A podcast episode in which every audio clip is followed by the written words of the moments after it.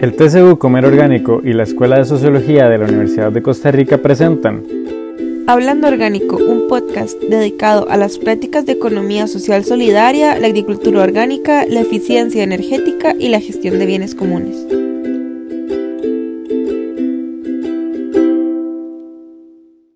Bienvenidos y bienvenidas a este episodio de Hablando Orgánico. Les acompaña Jones Hall e Irene Machado.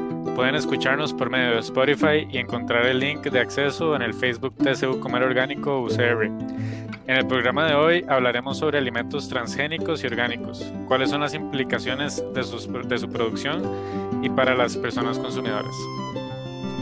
Contamos con la participación de don Jaime García, doctor catedrático jubilado, miembro de la Red de Coordinación en la Biodiversidad miembro de la Unión de Científicos Comprometidos con la Sociedad y la Naturaleza de América Latina y del Centro de Educación Ambiental SEA de la Universidad Estatal a Distancia y la Escuela de Biología de la Universidad de Costa Rica. Él es autor de alrededor de un centenar de artículos, así como de varios libros en las temáticas de plaguicidas, agricultura orgánica, cultivos transgénicos y problemas ambientales. Bueno, Jaime, primero nos gustaría definir de manera general tres conceptos claves, alimentos orgánicos, convencionales y transgénicos. Entendemos que la diferencia se basa en el tipo de metodología usada en la producción de los alimentos. ¿Nos podría explicar brevemente estas diferencias? Sí, cómo no. Eh, un alimento convencional se entiende hoy en día por aquel alimento que se produce bajo condiciones de monocultivo, generalmente. Es decir, eh, una sola especie eh, en extensiones medianas o grandes y que bajo esas condiciones pues requieren del uso de agroquímicos, agrovenenos como yo los denomino porque eh, los plaguicidas pues están hechos para eso, para eliminar problemas de plagas. Y este sistema para producir alimentos de monocultivo propicia casualmente el uso de la, la aparición de plagas y por lo tanto la necesidad de tener que usar este tipo de sustancias tóxicas, cuyos residuos pues quedan también obviamente en los alimentos. Este es un alimento, eh, digamos, producido bajo las condiciones eh, convencionales. En el orgánico, este, usted produce los alimentos de manera natural. Hay algo que con frecuencia olvidamos y es que los alimentos proceden de seres vivos, igual que nosotros. Nosotros somos seres vivos también, con nuestras necesidades también pues igual sucede con las plantas y con, los animales, aquellos que nos sirven de alimento. En este caso, eh, en la agricultura orgánica se respetan las leyes de la naturaleza y se respetan también, digamos, las necesidades básicas de esos seres vivos, en este caso estamos hablando de plantas, para que se puedan desarrollar pues con confort este, y bajo los principios de, eh, eh, de las leyes de la naturaleza que son básicamente aquellos que podemos ver en, en los bosques, ¿verdad? Con mucha biodiversidad. Sea, no es un solo cultivo en grandes extensiones, sino que son una mezcla de cultivos. Y en el caso de los transgénicos, este, aquí es, digamos, es relativamente similar al convencional, o sea, estamos hablando de un sistema donde hay grandes extensiones este, de ese cultivo, pero en este caso, estos seres vivos han sido alterados en su genética.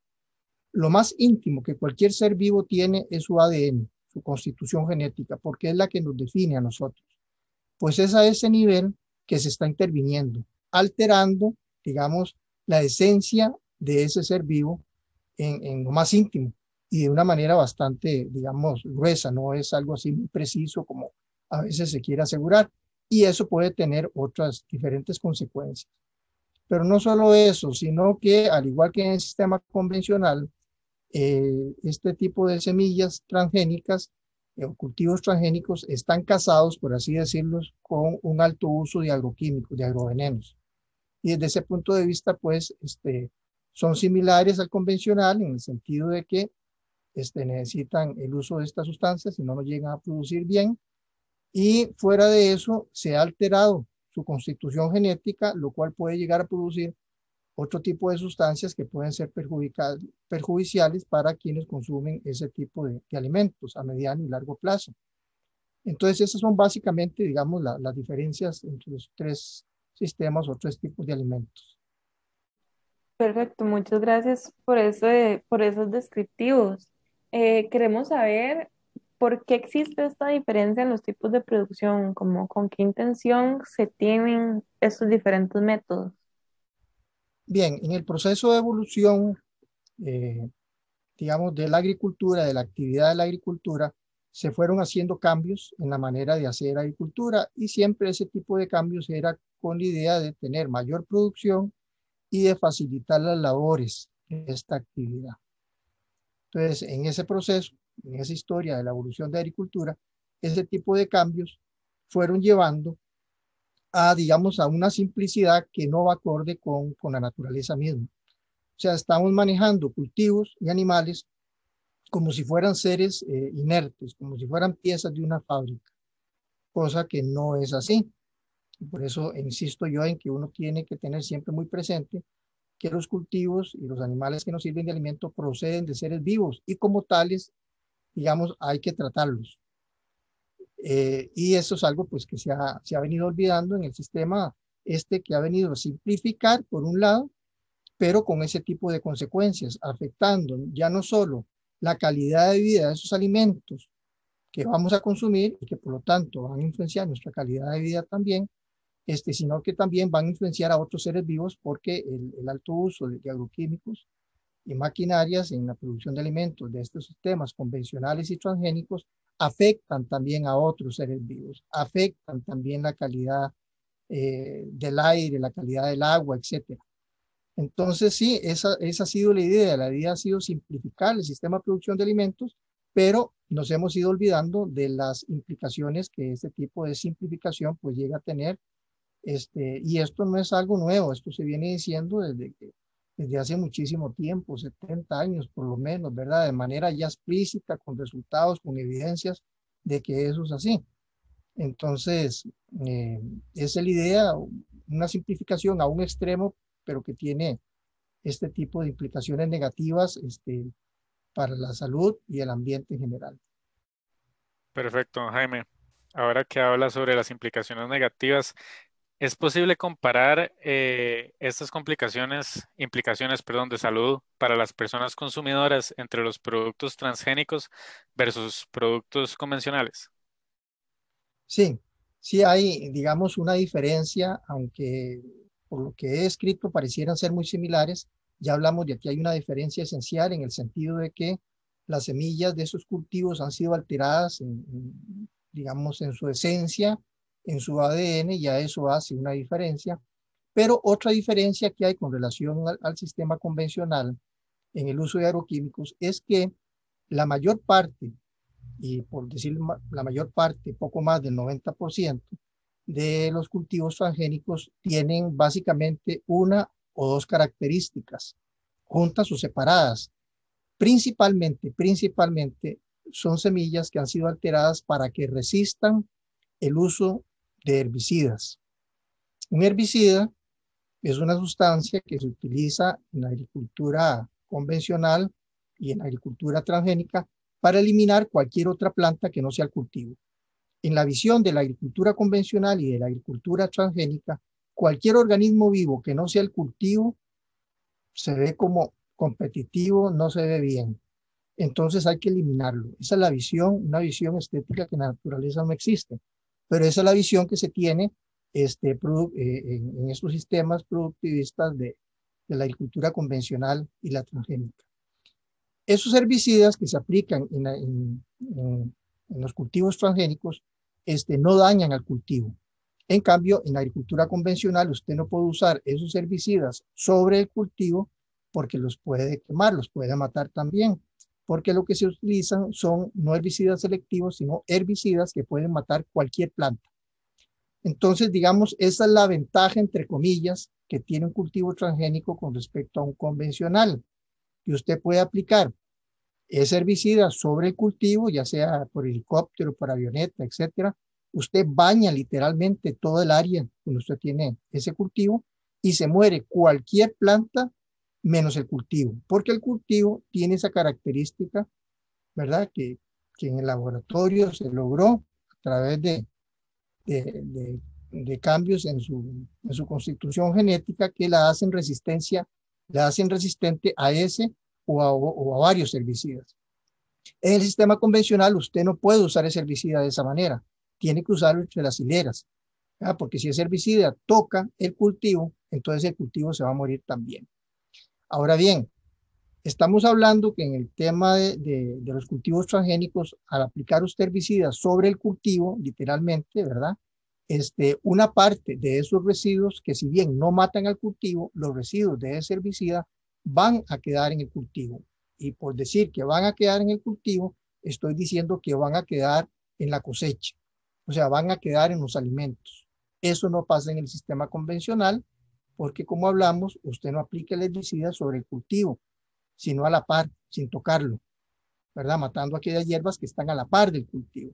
Por eso, obviamente, un método este, que es más costoso, se tiene que hacer por tierra, ¿verdad? Se tiene que hacer con mucho cuidado, y, y, eso es lo que la agricultura transgénica, digamos, este, lleva esa ventaja, entre comillas, de que usted puede hacer esa aplicación más fácilmente por avioneta o por helicóptero, etcétera, de manera descuidada y, no va a pasar nada porque el cultivo no se va a morir. Pero tiene este problema, que los residuos están quedando en los alimentos. Y no estoy hablando de residuos de, herbicidas que no tienen, digamos, otro tipo de consecuencias, fuera de las de que afectan obviamente el ambiente.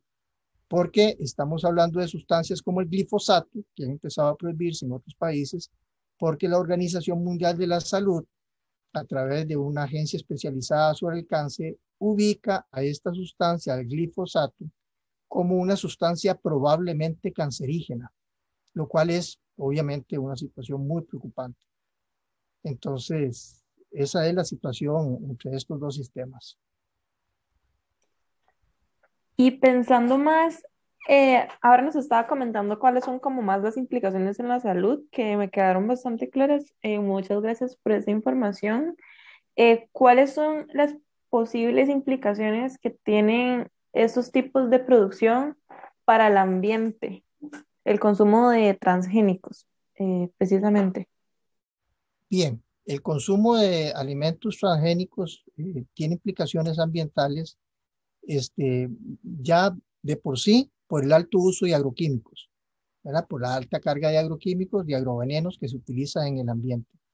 Entonces, eso va a afectar, obviamente, a cualquier organismo vivo que esté cerca de donde se hacen esas aplicaciones y también largo, porque cuando se aplican este, plaguicidas, cuando se aplican agrovenenos, estos no se quedan solamente ahí en el área, sino que una parte de lo que se está aplicando, no importa cómo se aplique, va a ir al aire. Y estando en el aire, pues se va a mover eh, fuera del área de cultivo, afectando eventualmente a otras este, a otros cultivos que estén a la par o llegando inclusive a distancias muy largas. Es por eso que hoy en día se han logrado encontrar residuos de plaguicidas, por ejemplo, en los polos o en Monteverde, donde no se aplican, ¿verdad?, en áreas protegidas, y es que esos han llegado con los vientos, ¿verdad?, que suben, llegan a ser parte de, las nubes y cuando llueve, entonces esos residuos de esos plaguicidas que se aplicaron en un lugar llegan a caer en otro lugar, afectando también a otros seres vivos. Muchísimas gracias. Eh, otra pregunta que le teníamos, don Jaime, es ¿cuál es el beneficio de consumir productos orgánicos, tanto para la salud como para el sistema económico? Bien, el, beneficio de consumir eh, alimentos orgánicos en realidad eh, tiene que, ver con todo, no solo desde el punto de vista económico. Es un sistema este, sustentable realmente en el tiempo, ¿verdad? Que permite que, que se dé la renovación, digamos, del sistema productivo. No, no es un sistema de explotación, como si es el sistema convencional y el transgénico, sino que es un sistema que, como les dije, se basa en, respetar las leyes de la naturaleza. Sea, permiten la renovación de la naturaleza. La, la, naturaleza, con ello quiero decir, los seres vivos que la componen, este, tienen la posibilidad de perpetuarse en la medida en que se den los espacios que los organismos vivos necesitan para hacerlo. Y en agricultura orgánica, obviamente, este, eso es lo que realmente se da. No es un asunto de competencia, de explotación, sino de convivencia. Eso es, así es como funciona la agricultura orgánica. Convivimos con otros seres vivos y eh, en este caso, digamos, los seres humanos con este sistema de producción, pues tratamos de tener un aprovechamiento, en este caso los alimentos, pero respetando también sus necesidades como, como organismos para que se desarrollen bien y desarrollándose bien esos, organismos, en este caso estos cultivos, obviamente las cosechas van a ser mucho mejor, van a ser este, cosechas, este, digamos, más completas desde el punto de vista nutritivo, ya hay estudios que demuestran esa diferencia, o sea, no, no son eh, alimentos producidos a la brava como el sistema convencional, ¿verdad? Sino que al ritmo que los cultivos, este, digamos, eh, lo necesitan. Entonces, eh, esa es básicamente, digamos, una diferencia clave. Y cuando hablamos del sistema económico, pues sí, el sistema económico obviamente se mantiene en el tiempo. Usted en el sistema convencional y en el de en el transgénico, a veces se nos hace creer que es más rentable. Puede ser que así sea al principio, pero no en el tiempo. Son sistemas que tarde o temprano caen porque están respetando las leyes de la naturaleza. En cambio, es, es, difícil al principio, cuando uno no conoce cómo es que eso se maneja, porque eso nos enseña en las universidades prácticamente.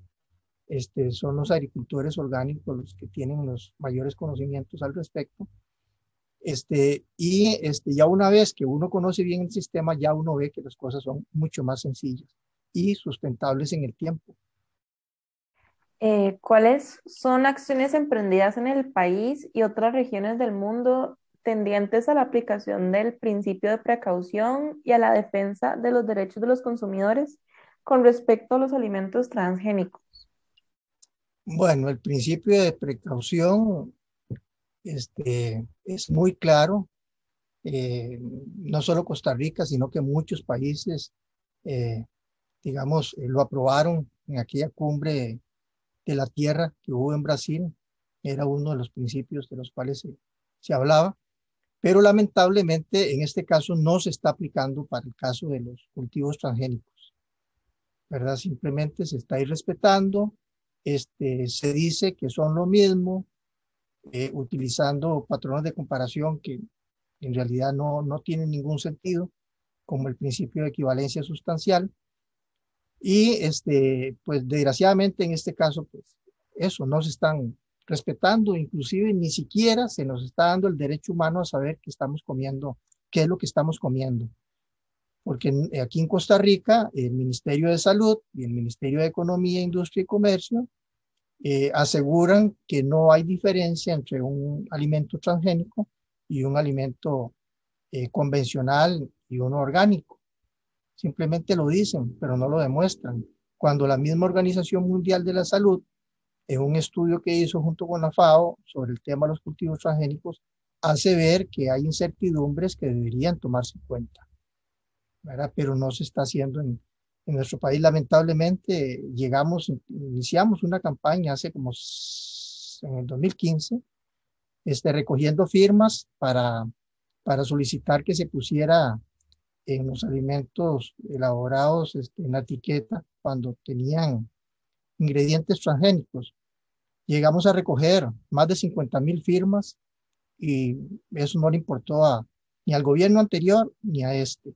Inclusive, tanto el gobierno anterior como este, en sus campañas políticas, por escrito pusieron de que si llegaban a ser elegidos como presidentes, iban, iban a, a hacer un decreto para para implementar eh, o hacer valer este derecho de los consumidores de llegar a poner en las etiquetas de los alimentos cuando tenía ingredientes transgénicos y que el consumidor decida si lo quiere o no. O sea, poner en la etiqueta que tiene ingredientes transgénicos no es que sea bueno o malo, simplemente la persona se tiene que informar sobre estos temas y con base en eso llega a decidir. Pero ha habido una oposición muy, muy férrea, lamentablemente, a pesar de que ya hay poco más de 60 países donde ese, digamos, ese derecho sí se hace valer. Aquí en Costa Rica, lamentablemente, todavía no es así. Bueno, Jaime, para ir cerrando, eh, no sé si tiene algún último mensaje sobre el tema para quienes nos estén escuchando. Este, informarse, informarse es lo, primero, eh, no solo en este, en cualquier otro tema, pero sobre todo en un tema básico como ese porque tiene que ver con la alimentación. Y la alimentación no tenemos que olvidar que tiene que ver con la salud. ¿Y qué puede haber más importante que la salud? ¿Verdad? Yo pienso que nada, porque sin la salud todo lo demás es secundario. Y otro factor ligado a la alimentación, pues es el placer de comer bien, ¿verdad? Que, que es como que se nos ha olvidado. Se nos ha olvidado en este corre-corre en que, en que nos tiene la sociedad en la que vivimos, eh, se nos ha olvidado la necesidad de comer bien, no solo por un asunto de salud, sino por disfrutar de llegar a comer bien. Entonces, quienes se interesen en este tema, que yo creo que es básico, que tiene que ver con la salud, este, pues les recomiendo eso, informarse, es, es lo primero, este, informarse de varias fuentes. Un tema como este es polémico, hay personas que piensan que no, que son la octava maravilla del mundo.